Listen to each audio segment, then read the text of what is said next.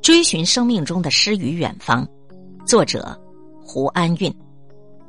生活中不乏鹞子式的聪明，既能够抓得住，既得利益不放，以为远方都是渺茫的烟云，所以功利和短见的鹞子，他永远成不了翱翔天空的雄鹰。遗憾的是，世界上太多太多像鹞子一样的聪明人，一叶障目不见泰山。因为眼前的蝇头小利，就忘了对于梦想的追求。燕雀穿梭檐下，有小虫在口，便自足得意。他们永远体会不到长风万里任我行的自由和快乐。斑鸠仅仅飞翔于蓬蒿之间，他们永远也不了解鲲鹏扶摇而上九万里的辽阔与高远。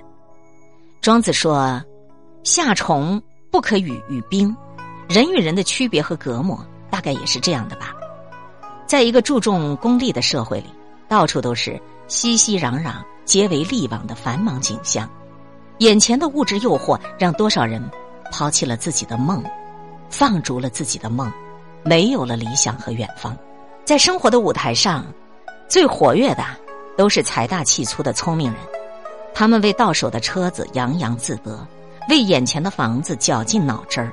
为兜里的票子机关算尽，为身边的孩子殚精竭虑。聪明人当世，那些特立独行的追梦者，便被笑为不可救药的傻子；功利者喧嚣，那些遗世独立的寻师者，便被称为迂腐不堪的疯子。聪明人横行，功利主义泛滥，那么我们的世界必然就是一个汲汲于金钱和权力的粗俗平庸。而了无生气的世界。黑格尔说：“一个民族有一些仰望星空的人，他们才有希望；一个民族只关心眼前的事，注定是没有未来的。”是的，生命的意义不仅仅是眼前的牛奶和面包，更需要诗和远方。请你不要再用功利的眼光看世界，不要再用单一的标准去思考，不要再提出浅薄而无知的问题。教育有什么意义？诗有什么用？理想能当饭吃？教育让你成为一个人，让你成为一个思想健全的人；诗让你看见星空，让你看见黑夜里的星星和月亮；理想能够给你明天，给你一个精彩纷呈的未来。心中有诗，有远方，才能够使你避免像虫子一样的在地上爬。美国作家梭罗，他就是一个深情的寻梦人。他放弃眼前都市的繁华和安逸的生活，他独自居住在瓦尔登湖畔，在自己的小木屋旁开荒种地，春华秋实，追求精神生活，关注灵魂的成长。于此，一部杰出的作品应时而生了。无独有偶，咱们中国的李叔同，本来是一个世家公子，才华横溢。在戏曲、绘画方面都有充分的发展，然而他毅然的出家，放手世俗，追求更高的境界，灵魂生活，最后成为举世闻名的一代宗师。独立苍茫，我们也许没有李白的诗情纵横，没有杜甫的博大心胸，没有苏轼的豪放与豁达，但是我们不能轻易放弃追求诗与远方的权利。心中有诗，你才会看见篱笆上盛开的玫瑰，才能看见寻常的庭院里那一只会飞的鱼，才能在夜晚与天籁之中听见花开的声音。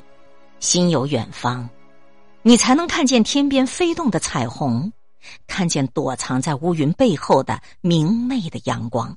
你才有勇气拒绝黑暗与愚昧，拒绝低俗和市侩。不屑于和某些人同流合污，不限于对于窝角虚名和蝇头微利的追逐，你才能拥有一张阳光灿烂的脸和山一样坚定不移的信念。生命的意义不应该只是车水马龙的利益追逐，不应该只是熙熙攘攘的热闹与喧嚣，还应该追求纯真与善良。追求精神的充实和丰盈，追求生命的尊严和高贵。诗意的栖居在大地上，给自己一个曾经生存的证明。远方，也不尽是虚无缥缈的海市蜃楼，只有舍得眼前的小利，才有可能赢得明天辉煌的愿景。如果只知道抓住手中的果子不放，你很可能就成了印度丛林里。那只困于木笼子里的猴子，不仅失去了身体的自由，也将失去宝贵的生命。鹞子似的聪明，其实正是猴子一样的愚蠢，因眼前的一时之利而放弃了对美好未来的憧憬。